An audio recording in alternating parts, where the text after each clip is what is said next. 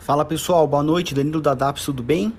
Bom, um dia de realização hoje no mercado global, um movimento perfeitamente natural depois desse mês tremendamente forte que foi o mês de novembro.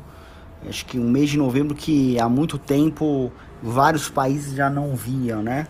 É, o nosso aqui, para ser mais exato, é o melhor mês desde 1999. Então foi, foi uma pancada no sentido positivo.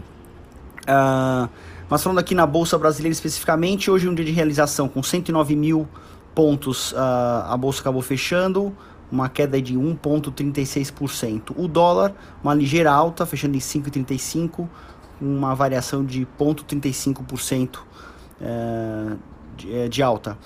Falando em ações, especificamente temos a Azul, que subiu bem hoje, com 3,2% de alta a Edux também com 2,7% e o Carrefour também com 2,7%.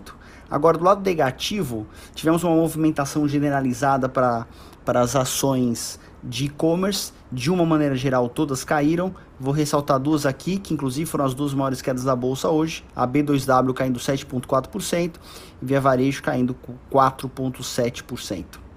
É... E bom, temos a CSN também caindo 4,5%. Só vou confirmar aqui que eu não lembro o que eu falei da B2W, é 7,4% de queda.